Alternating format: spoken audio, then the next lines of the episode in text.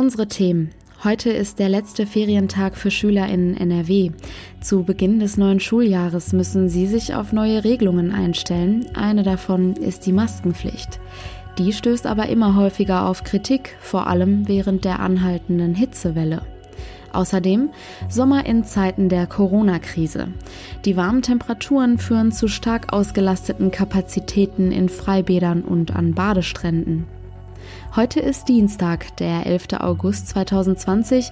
Ich bin Julia Marchese. Guten Morgen. Schön, dass ihr zuhört.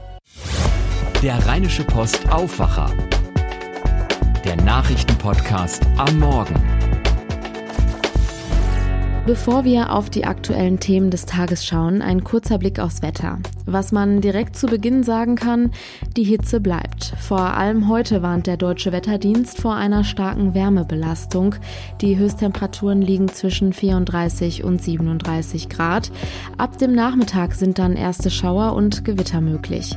In der Nacht kühlt es sich dann noch etwas runter. Die Tiefstemperaturen liegen bei 22 bis 18 Grad. Morgen startet der Tag dann wieder mit viel Sonne. Die Höchstwerte liegen auch zwischen 32 und 36 Grad. Im Tagesverlauf sind aber auch wieder Gewitter möglich.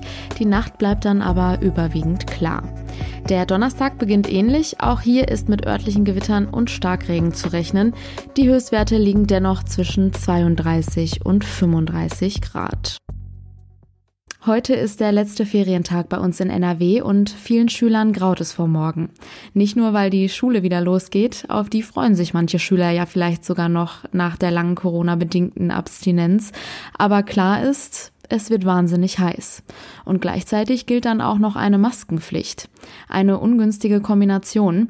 Darüber spreche ich mit RP-Chefreporter Christian Schwertfeger. Christian, es gibt eine neue Diskussion um hitzefrei. Worum geht es genau? Ja, am Mittwoch ist bekanntlich Schulstart hier in Nordrhein-Westfalen und äh, die Temperaturen äh, bleiben auch am Mittwoch und an den Folgetagen äh, sommerlich heiß, also bis zu 35 Grad teilweise. Und äh, die Schüler müssen halt jetzt zum Schulstart in Nordrhein-Westfalen wegen der Corona-Pandemie Masken tragen und dann gleichzeitig äh, mit der Hitze in den Schulräumen äh, irgendwie klarkommen. Und äh, ich persönlich äh, finde beides äh, ziemlich schwierig zusammen. Und jetzt gibt's auch Eltern, die äh, ersten Elternstimmen werden laut, die sich Sorgen um die Gesundheit der Kinder machen. Und auch die Opposition äh, wird äh, laut und sagt, äh, so geht das eigentlich nicht. Die Maskenpflicht hatte ja FDP-Schulministerin Yvonne Gebauer angeordnet, schweren Herzens, wie sie selbst sagt. Du sagst, die Opposition hat sich gemeldet. Wer genau? Ja, die Grünen zum Beispiel. Ähm, also die Grünen möchten, äh, dass die äh, hitzefreie Verordnung oder Regelung, wie man sie auch nennen mag, in Nordrhein-Westfalen jetzt auch gerade wegen der Corona-Pandemie äh, gelockert wird ähm, dass es einfacher ist, äh, die Kinder nach Hause zu schicken und dass man sich wirklich den Gegebenheiten jetzt auch äh, gerade wegen Corona auch äh, die Gegebenheiten auch äh, den anpassen muss. Äh, das heißt zum Beispiel, äh, so äh, würden es glaube ich die Grünen und auch äh, die SPD äh, sich wünschen, äh, dass äh, eine klare Richtlinie an die Schulen gegeben wird, äh, ab dann oder ab äh, dieser Gradzahl ist auch hitzefrei anzumelden, denn das äh, gibt es in der Form äh, momentan nicht, sondern die Schulen können, haben einen gewissen Spielraum, in dem sie entscheiden können, hitzefrei zu geben und wann nicht. Das Schulministerium gibt also keine klare Richtlinie raus und äh, äh das vermissen halt äh, nicht nur die Oppositionsparteien, sondern auch Elternverbände und auch Lehrergewerkschaften. Aber ist das nicht besser, wenn die Schulen das individuell entscheiden können? Je nach Gebäude kann es ja bei 30 Grad Außentemperatur im Klassenzimmer noch angenehm sein oder schon unerträglich.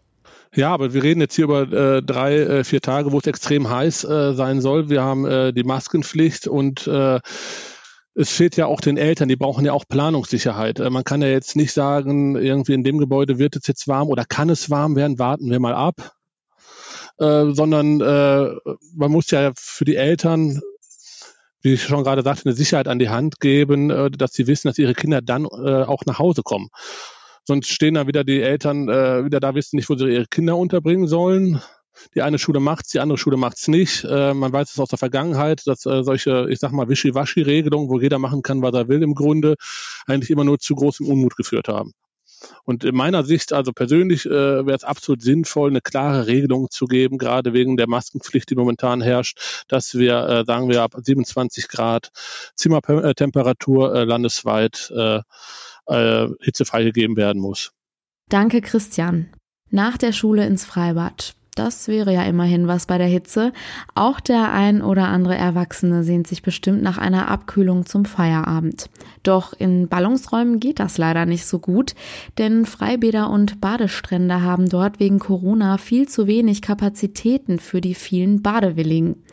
Das hat man besonders am Wochenende gesehen, zum Beispiel in Düsseldorf. Arne Lieb beobachtet die Situation für die Lokalredaktion. Arne, wie groß ist denn das Problem? Genau, also der Düsseldorfer ist nicht anders als andere Menschen. Wenn es schweineheiß ist, zieht es ihn in Richtung Wasser. Und das ist dieses Jahr aber echt schwierig. Die ähm, städtischen Freibäder haben alle so ein System, wo man sich einen Slot übers Internet buchen muss.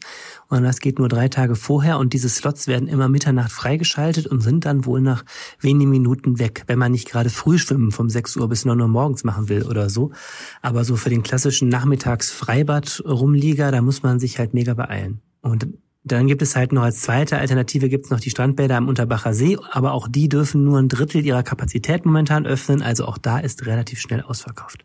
Viele denken sich nun, was soll ich ins Freibad gehen? Es gibt doch ein Gewässer vor der Haustür, nämlich der Rhein. Ja, das muss am Wochenende teilweise wirklich krass gewesen sein, berichten uns Anwohner. Ähm, klar, viele Menschen haben sich gedacht, die Rheinstrände sind super schön, sind sie ja auch und auch eine, eine tolle Art, jetzt diese Rekordhitze zu überstehen. Und das ist auch alles erstmal wunderbar, aber dann haben sich auch viele Menschen gedacht, dann kann ich ja auch gleich in den Rhein reingehen. Der Rhein hat ja ein relativ flaches Ufer, man kann da so gut reingehen und auch bis zum Knien da drin stehen. Und das äh, lockt halt sehr, sehr viele Menschen ins Wasser. Und das Problem ist, ähm, der Rhein ist erheblich gefährlicher, als man denkt. Das zumindest sagen übereinstimmend alle Menschen, die sich damit auskennen. Wenn man bis zu den Knien reingeht, wo ist denn das Problem? Der Rhein ist erheblich gefährlicher, als man denkt. Und äh, das Problem sind ziemlich tückische Strömungen und die entstehen vor allem in der Nähe dieser Kribben, also dieser Landzungen aus Kies, die da so reinragen. Äh, man denkt, das sind so geschützte Buchten, die dadurch entstehen, aber das kann relativ zügig gehen, dass es einem da wohl die Beine wegzieht. Vor allen Dingen, wenn Schiffe vorbeifahren, aber äh, nicht nur dann. Und das Problem ist eben, dass es immer wieder dazu kommt, dass auch junge Menschen, trainierte Menschen sich da total verschätzen und da mitgezogen werden. Und wir hatten leider ja einen Fall am Sonntag, wo ein 18-Jähriger beim Schwimmen mit Freunden da offensichtlich untergegangen ist und äh, verschwunden ist. Und wir hatten allein im letzten Jahr acht Badetote im Rhein. Also es ist schon, schon wirklich so, das ist eine reale Gefahr, die da stattfindet. Und ähm, naja, ein Riesenproblem. Und jetzt am Wochenende hatten wir also einen Andrang auf den, auf den Rhein, äh, wie er noch nie zu erleben war, sagte uns zum Beispiel eine Anwohnerin aus Himmelgeist, die sagte, in den ganzen 20 Jahren, die sie da wohnt, so voll hat sie es noch nie erlebt. Das ganze Ufer war voll geparkt, wo man auch immer da parken konnte, auch in den Einfahrten und so weiter. Und die Leute haben da ziemlich Party gemacht, auch ziemlich viel Müll hinterlassen und sind dann eben in den Rhein gegangen. Und das ist etwas, was natürlich die Behörden hier mit Sorgen sehen. Gehen die Behörden dagegen vor? Jein. Das Problem ist, das Baden im Rhein ist überhaupt nicht verboten. Also das Baden im Rhein ist nur verboten an bestimmten Stellen, zum Beispiel in der Nähe von Brücken. Um, und da gibt es so ein paar Ausnahmen, aber im Großen und Ganzen die meisten Stellen, wo die Leute baden, dürfen sie es auch. Deswegen gehen die Behörden nicht in dem Sinne dagegen vor, dass da jetzt Knöllchen geschrieben werden oder so. Ähm, was versucht wird, ist immer Aufklärung. Also zum Beispiel die DLRG, also die ähm, Deutsche Lebensrettungsgesellschaft, fährt teilweise rum, spricht Leute an, auch vom, vom den Booten aus. Auch die Feuerwehr mit ihren Rettungstauchern macht Durchsagen und versucht die Leute zu warnen. Und jetzt überlegt man eben, was man noch machen kann. Es gibt am Dienstag ein Treffen von Experten, ähm, deren Identität wir jetzt auch noch nicht wissen, wo eben nochmal mit allen Beteiligten überlegt werden soll, kann man noch irgendwas tun, um die Leute dazu zu kriegen, nicht mehr in den Rhein reinzugehen, weil es eben keine gute Idee ist. Danke, Arne Lieb in Düsseldorf. Kurze Pause für Werbung. Diese Ausgabe des Aufwacher-Podcasts wird euch präsentiert von IKEA. Entspannt am Badesee liegen und gleichzeitig bei IKEA einkaufen. Das schließt sich eigentlich aus, könnte man denken, aber das geht. Mit Click and Collect. Über euer Handy könnt ihr bei IKEA bestellen. Eure Ware wird dann von IKEA-Mitarbeitern zusammengestellt, während ihr euch entspannt sonnt. Noch am selben Abend könnt ihr dann euren Einkauf in eurem IKEA-Einrichtungshaus abholen. Ganz bequem und vollkommen kontaktlos. Danke an IKEA fürs Möglichmachen dieses Podcasts. Und jetzt noch ein Blick auf die Themen, die heute wichtig werden. Nach der verheerenden Explosion im Hafen von Beirut erklärte Ministerpräsident Hassan Diab am Abend das Ende seines Kabinetts. Nun beginnt die Suche nach einem Nachfolger. Aufgrund der Wirtschaftskrise, der Corona-Pandemie und den Folgen der Explosion ist der Druck auf eine schnelle Einigung im Libanon groß. Die Lage in Belarus bleibt weiter angespannt. Nach der Wiederwahl von Präsident Alexander Lukaschenko demonstrieren Zehntausende Menschen die zweite Nacht in Folge gegen eine mutmaßliche Wahlfälschung. Es kam erneut zu blutigen Zusammenstößen mit Sicherheitsbeamten. Ein Demonstrant kam vergangenen Abend ums Leben. Bundesaußenminister Heiko Maas besucht Moskau. Hier will er heute mit Außenminister Sergei Lavrov über den Ukraine-Konflikt und Libyen reden. Auch der Umgang Russlands mit dem Iran und die Zusammenarbeit im Sicherheitsrat der Vereinten Nationen soll ein zentrales Thema sein. Die Gesundheitsminister der Länder sehen eine Fernrückkehr in Fußballstadien skeptisch. Das Thema habe derzeit keine Priorität, hieß es bei den gestrigen Beratungen über das vorgestellte Konzept der deutschen Fußballliga. Eine Öffnung werde man bis zum 31. Oktober seitens der Gesundheitsminister nicht befürworten. Maskenverweigerern in NRW droht in Zukunft Bußgeld. Das Landeskabinett berät heute in Düsseldorf über einen Entwurf für die neue Corona-Schutzverordnung.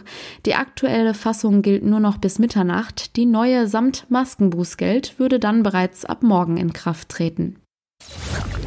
Wer sich etwas wünschen will, guckt heute am besten mal nach oben in den Nachthimmel. Es besteht die Möglichkeit, Dutzende Sternschnuppen pro Stunde zu sehen.